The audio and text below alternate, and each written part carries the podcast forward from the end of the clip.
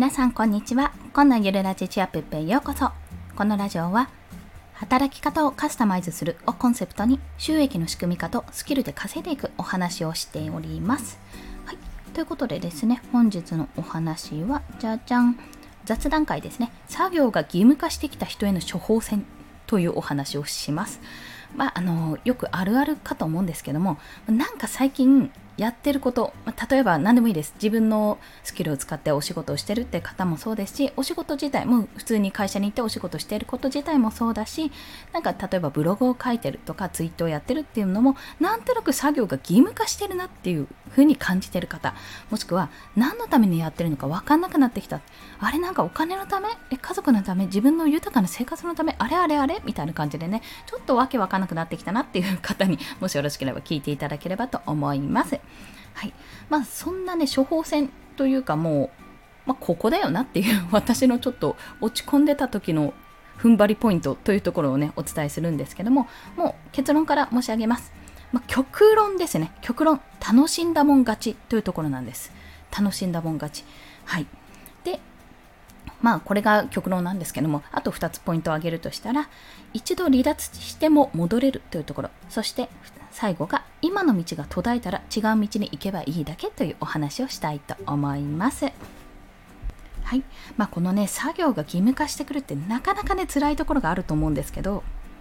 私はね、特にね、楽しいと思ってきたところことことがですね義務化になるとすごく嫌なんですよ、まあ、一番いい例で言うとスマホゲーム。でなんか毎日ログインとかあるじゃないですか。でなんかずっとやってたゲームだと毎日ログインしてその後遊んだりしてねワイワイ楽しんでいたのに、まあ、だんだん離れていくとねログインだけしてログインボーナスだけもらうとか日々のそのもらえるギリギリのライン最低限のことしかやらないとかなってだんだんね義務化していくのがめちゃめちゃ嫌だったんですよね。でまあそんなこともあって自分のやってることはできるだけ義務化したくないなってことを感じていたんですよ、まあ、なるべく楽しんでやりたいと思っていたんですね。でまあ本当にこれあれなんか最近これやってるけど成果が見えてるけどなんか義務化してるぞってなんか義務っぽくなってるぞってもし思ってるようであれば極論ね楽しんだもん勝ちなんですよ。それ楽しくなければやんない方がいいです。それか楽しさが見えなくなってきてるなら別のところに楽しさを見出すかもう一度楽しさを思い出した方がいいです、まあ、一例を挙げると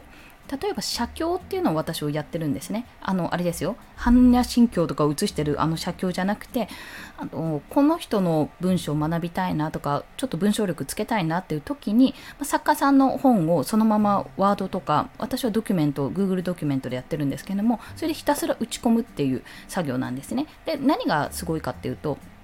これ文章力、まあ、その人の文章を要は丸々写してるんでトレースしてるわけですよね。なので言い回しとか点の付け方句読点の付け方表現の仕方とかがもう丸々分かってくる。本当にねあこんなあここでそうそうこういうなるよねみたいな感じでだんだん分かってくるんですよ、まあ、そういった意味も一つですしあと本の内容がもう入ってくるのでより深く理解ができるっていうところもあります。でこれがですねたまにねあの作業化するんですよ。なんかカタカタカタカタこう打ってる感じがしてあれなんか全然頭に入ってきてないぞってちょっと感じがする時あるんですね。そういった時危険だと思ってまあ私の場合は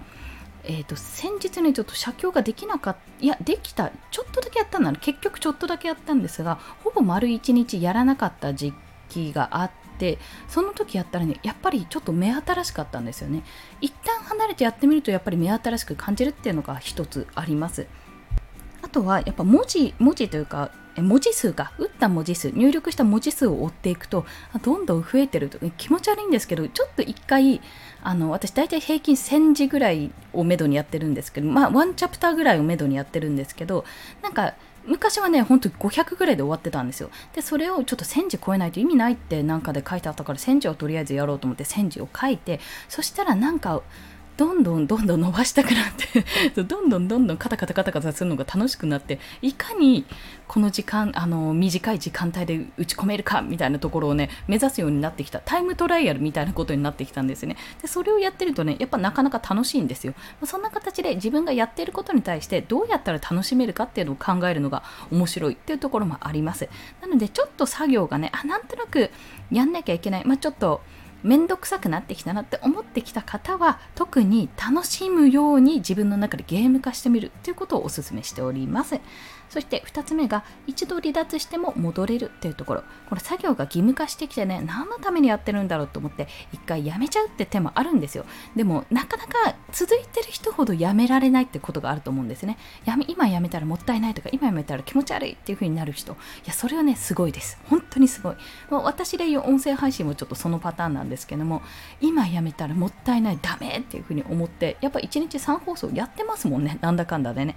あのもうゴリゴリのライブで済ましてる日とかありましたけども辛かった時はそうしましたが、まあ、そんな風にやれているんですけど例えばその写経とかあの私は写し絵とかを毎日やってるんですが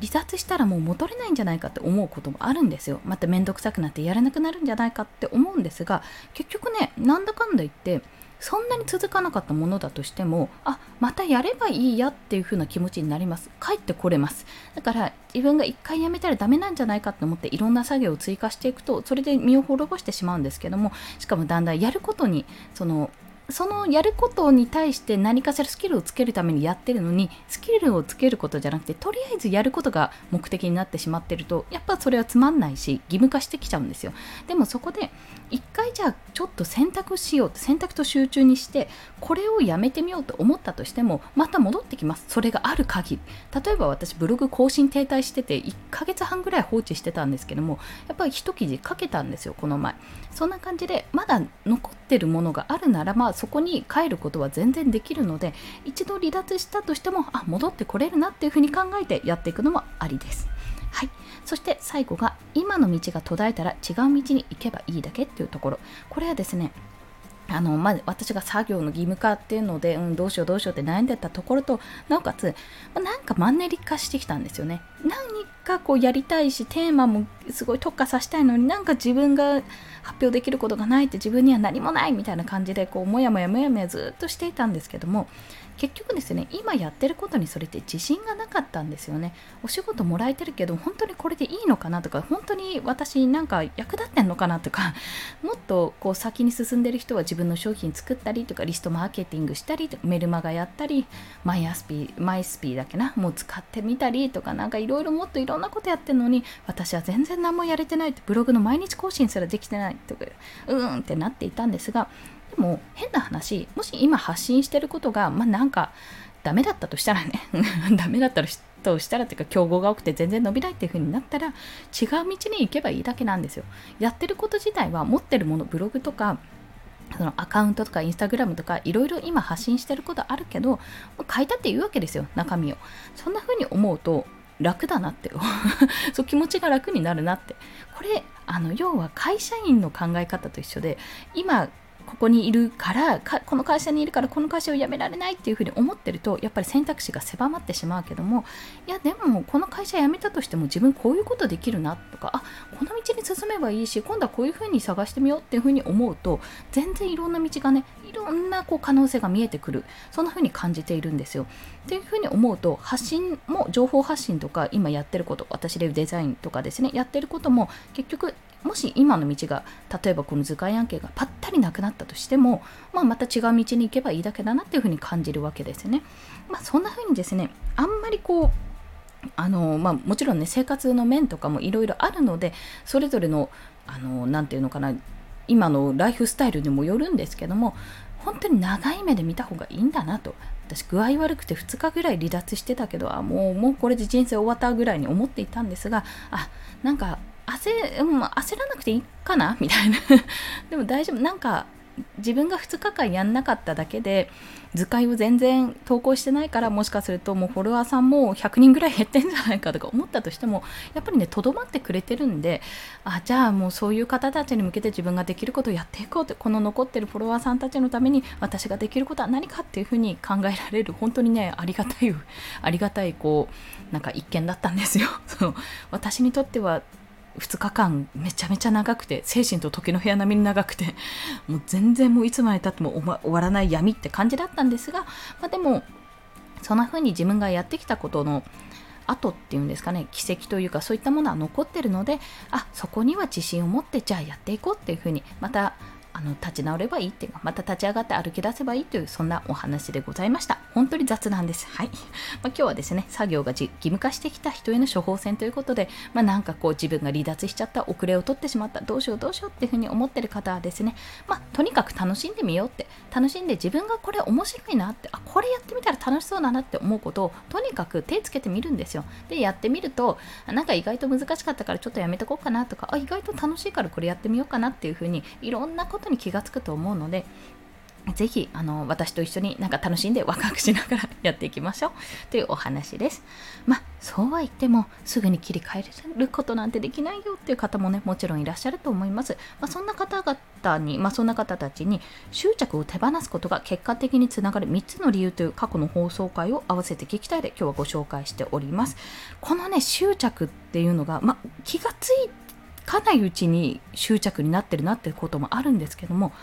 これね本当に手放したら全て変わりますよっていうところをお伝えします。まあ、正直言ってお金の執着をちょっと若干私手放したんですよ。もういいやと思って稼がなくていいやっていうふうに思ったら案件が舞い込んでくるとかなんかねそういう風な流れになってるんですかねわかんないんですけど、まあ、そんな話もあるので